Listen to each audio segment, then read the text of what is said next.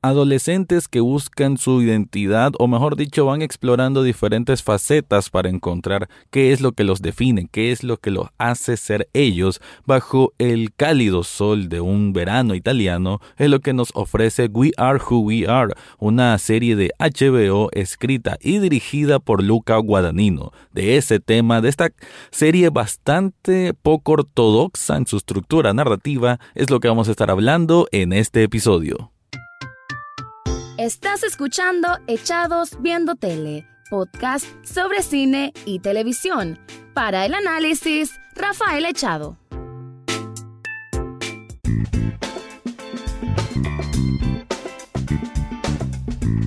Bienvenido o bienvenida a un nuevo episodio de Echados Viendo Tele, el podcast para escuchar comentarios, críticas, análisis, opinión del mundo de las series y algunas veces de películas. Me quedo ahora en lo que creo que es miniserie o todavía no han confirmado por lo menos si va a haber o no una segunda temporada, yo creería que no, de We Are Who We Are o Somos los que somos, sería la traducción literaria. Una obra digamos que tiene este estilo del coming of age, aunque como leí por ahí, más que coming of age es un celebration of age. En otras palabras, en vez de ser una historia de adolescentes madurando hacia un punto de mayor adultez, de mayor presencia, de mayor identidad de sus vidas y de sus entornos, es una celebración a esa adolescencia, a esas decisiones, a esas interacciones. Y es que desde el punto de vista del cómo está filmada, que se siente muy cercano, muy íntimo y que a veces se siente tan natural las actuaciones en muchos momentos y la manera en que está filmada, pues la fotografía es, es preciosa, pero también al mismo tiempo se siente muy libre. Creo que la palabra libertad creativa aquí está en su máximo esplendor porque incluso eh, la estructura de, de cómo va el storytelling es muy aleatorio, se pudiera llamar de alguna manera, porque de pronto, como hay una situación no precisamente siempre se desenvuelve como uno creería que es el orden natural de las cosas, sino que te pueden poner una estampa de otra situación completamente aparte y o jugar con, con edición, con, con, frames que quedan congelados de pronto, con eh, tomas fijas que van imponiéndose una sobre otra. Eh, la música juega un papel bellísimo porque la música que tiene es absolutamente preciosa y creo que se acopla muy bien a esta historia que juega con sus propias reglas. Creo que esa es la mejor forma de decirlo, que no cumple con ciertos parámetros comunes para tratar de contar la historia de un grupo de adolescentes, pero sobre todo de Fraser y de Caitlin, sino que va más allá y nos va dejando como ciertos pasajes en una historia que transcurre por un tiempo importante, serán unos cuantos meses quizás desde el que ocurre el primer episodio hasta el último que es el 8, y que eso permite de que el espectador quede de alguna manera encantado, porque hay que decir de que esta, esta serie, la propuesta como tal, que aunque es bastante experimental, pero algo tiene que es hasta cierto punto hipnótico. Eh, yo lo sentí así. Eh, aunque tal vez no te estén contando o es que no esté evolucionando demasiado la trama, no esté avanzando quizás como de una manera significativa o lo que es tradicional de que uno puede sentir que es una manera significativa que avance la historia o la trama en sí, pues acá no pesa demasiado porque es ver el transcurso de cómo está hecho este eh, a ver, ver el lienzo de lo que es esta gran pintura muy colorida y muy artística, lo que hace este viaje tan placentero. No voy a decir que es perfecto, porque la verdad ya analizándolo en frío, uno puede quedarse como con ciertos puntos que quedaron eh, sin concluir o cosas que debieron haber tal vez haber abordado mejor o haberles dado una cierta finalidad, aunque pues se entiende que desde el segundo o tercer episodio uno ya debe entender de que esta serie no apunta precisamente a decir esto comenzó así y esto termina así, sino como que se sienta de una manera muy espontánea lo que es la la transición de los momentos, la vida de estos jóvenes, insisto, precisamente, o mejor dicho, con mayor énfasis con lo que es Fraser y Caitlin, pero no precisamente que vamos a ver de que ellos van a llegar a a cierto punto. Sí, digamos que tienen una cierta conclusión que se puede sentir satisfactoria. De hecho, un final muy bonito, muy...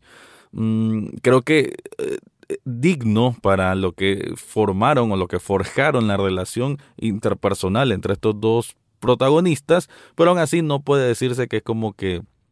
ah, sí, eso iba a terminar ahí, o como que todo nos llevaba a esa resolución obvia o, o ideal, ¿no? Entonces hay que decir que todo este camino es un viaje en que vamos a ver vamos a hacer paradas pues por muchos momentos muy distintos entre sí, pero que al mismo tiempo le dan naturalidad y le dan sobre todo espontaneidad y credibilidad a que estas a todos los personajes que vemos aquí, tanto adultos como jóvenes como adolescentes, se sientan tan reales, tan brutalmente reales, porque hay que ver, esta es una historia que tiene mucho de las relaciones de amistad, de relaciones de amor, de identidad sexual. De hecho, la exploración de la identidad sexual, que aquí está de alguna manera delimitado todo lo que es lo LGBT, me gusta que,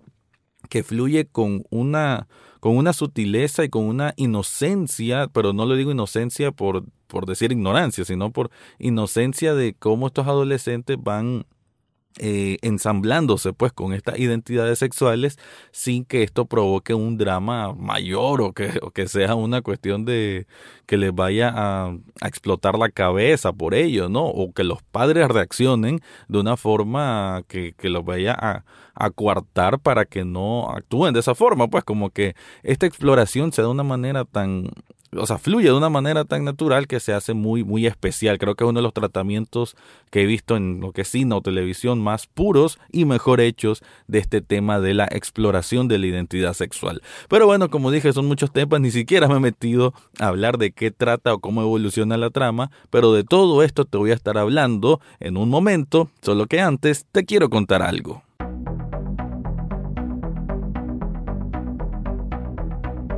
Sublishop Nicaragua es una tienda que, bueno, hace poco ya se mudó. Y saludo pues ahí a todo el equipo de trabajo de Sublishop Nicaragua que ahora están en Plaza Bolonia, esto es en Managua, y que ahora pues tienen un lugar para atender todavía mejor a todos sus clientes. ¿Estás buscando alguna camiseta, alguna taza, algún vaso con una frase personalizada, con un diseño personalizado? Pues ahí lo podés hacer. Tienen diseños de todo tipo, de toda categoría, desde bandas de rock, desde series, desde películas. Pronto vamos a estar lanzando una línea que se llama de culto, que son frases icónicas del mundo del cine, pero también hay miles, miles de opciones más. Así que si buscas un artículo que te haga sobresalir o que tengas un regalo que nadie más le pueda dar a otra persona, te recomiendo que vayas a Sublishop Nicaragua. En las notas de este episodio te dejo el enlace para que descubras todo lo que ofrecen ahí.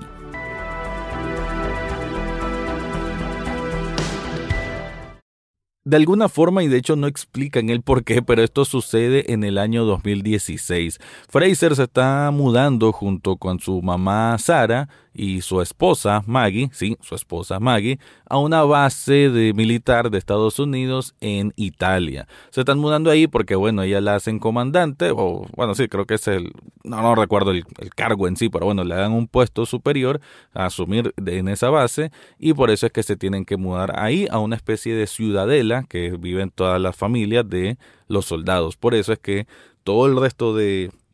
de adolescentes que va a conocer Fraser, todos son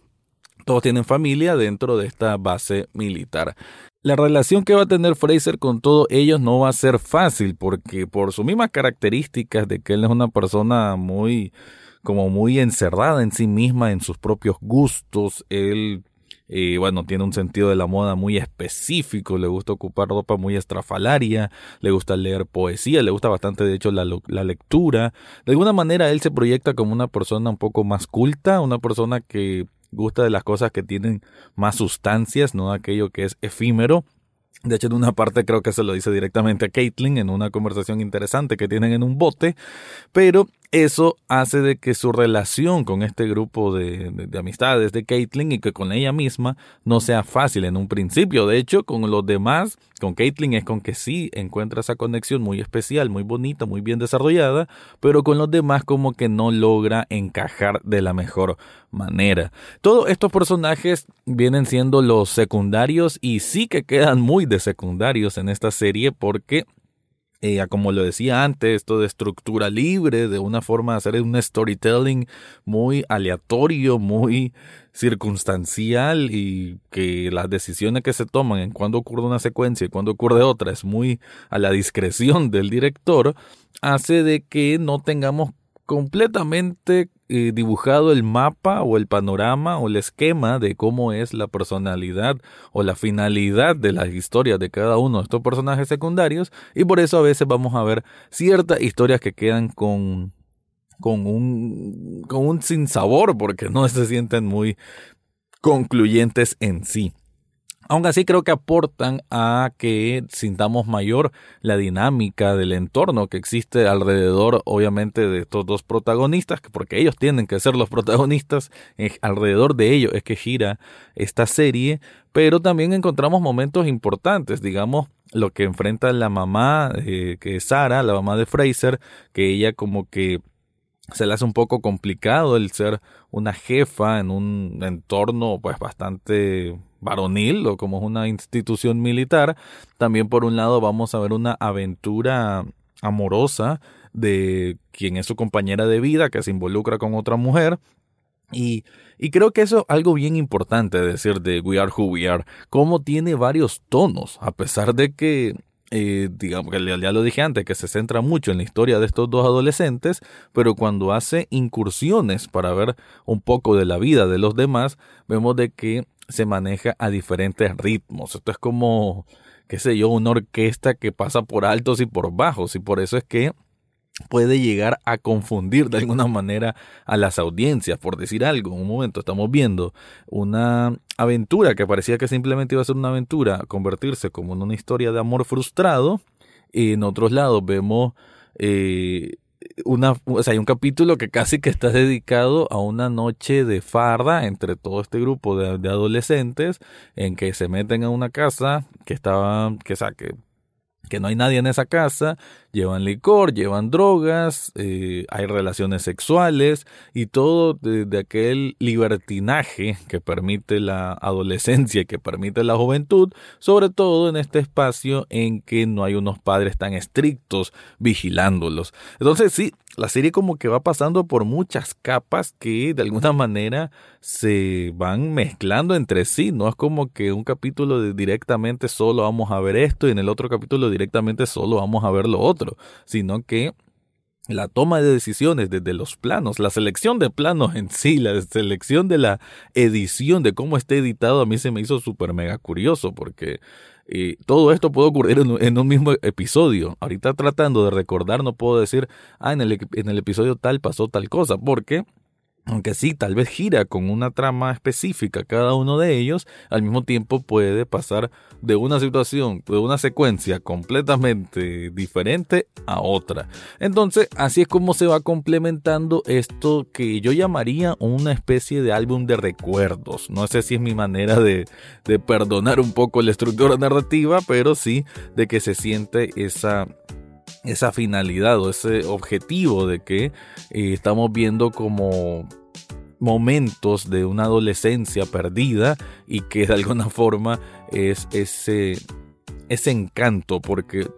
creo que esa es una de las palabras que más me quedo con esta serie de que tiene ese encanto para que aunque no tenga y que no se cumplan pues las reglas de un argumento común o un argumento con una finalidad común, sí que en su transcurso se siente tan, tan fresco, pues tan, tan realista, tan auténtico y estos protagonistas se hacen tan interesantes porque son como tan diferentes entre sí y al mismo tiempo se complementan de una forma tan tan perfecta que creo yo que esa química que hay entre ambos es una química que se logra gracias a una gran técnica para poder eh, guiar a los actores como lo vengo repitiendo, se sienten de una forma supernatural. Todo, tanto los jóvenes como los adultos actúan de una manera que se siente supernatural. Me imagino que hay una gran cohesión entre ellos que se logra obviamente gracias al ambiente laboral que debe crear en este caso el escritor y también el director Luca Guadagnino y eso se percibe muy muy bien en la pantalla. No sé si mencioné que Luca Guadagnino es quien eh, está, bueno, el que hizo Call Me By Your Name, el que hizo Suspiria, el remake y que también va a estar encargado de un remake de Scarface. Así que hay varios proyectos y por eso no se sabe si va a haber o no una segunda temporada de We Are Who We Are. Si no hay, la verdad es que con ese final que hubo, este episodio 8, estuvo muy bien. Creo que fue una postal adecuada para darle un final o un cierre, eh, bueno, sí, apropiado en sí para estos dos jóvenes que se sienten que tienen una, relación de muchísimo cariño entre ambos, de muchísimo respeto, del respeto de que vos sos quien sos, yo soy como soy y ambos nos tenemos que querer por eso. Y creo que esa manera en que cada uno se fue abriendo al otro de una manera sutil, pero efectiva al, al final de cuentas, es lo que hace de que esta historia adolescente sea muchísimo más enriquecedora que otras que podrán ver por ahí de amores juveniles, y esto lo digo entre comillas, porque aquí se siente mucho más orgánica, se siente que creció realmente de una manera eh, altamente emocional y altamente natural. Así que con esto voy a ir cerrando lo que es este review, pero antes te quiero recordar que en, las notas de este episodio te dejo un enlace de coffee.com pleca echados viendo tele para que hagas una donación a este programa si te gusta. Un café virtual que cuesta apenas un dólar y con eso estás apoyando muchísimo a este proyecto. Pero me interesa saber si vos le diste una oportunidad a esta serie, si la pensás ver, si no la pensás ver y si la viste que dejes una crítica de la serie We Are Who We Are. Eso fue todo por hoy en Echados Viendo Tele. Recordá seguirnos en Facebook, Twitter e Instagram. Además, podés estar al tanto de cada episodio en Spotify, iTunes, Google Podcast o hasta en YouTube. Gracias por escuchar y será hasta la próxima semana.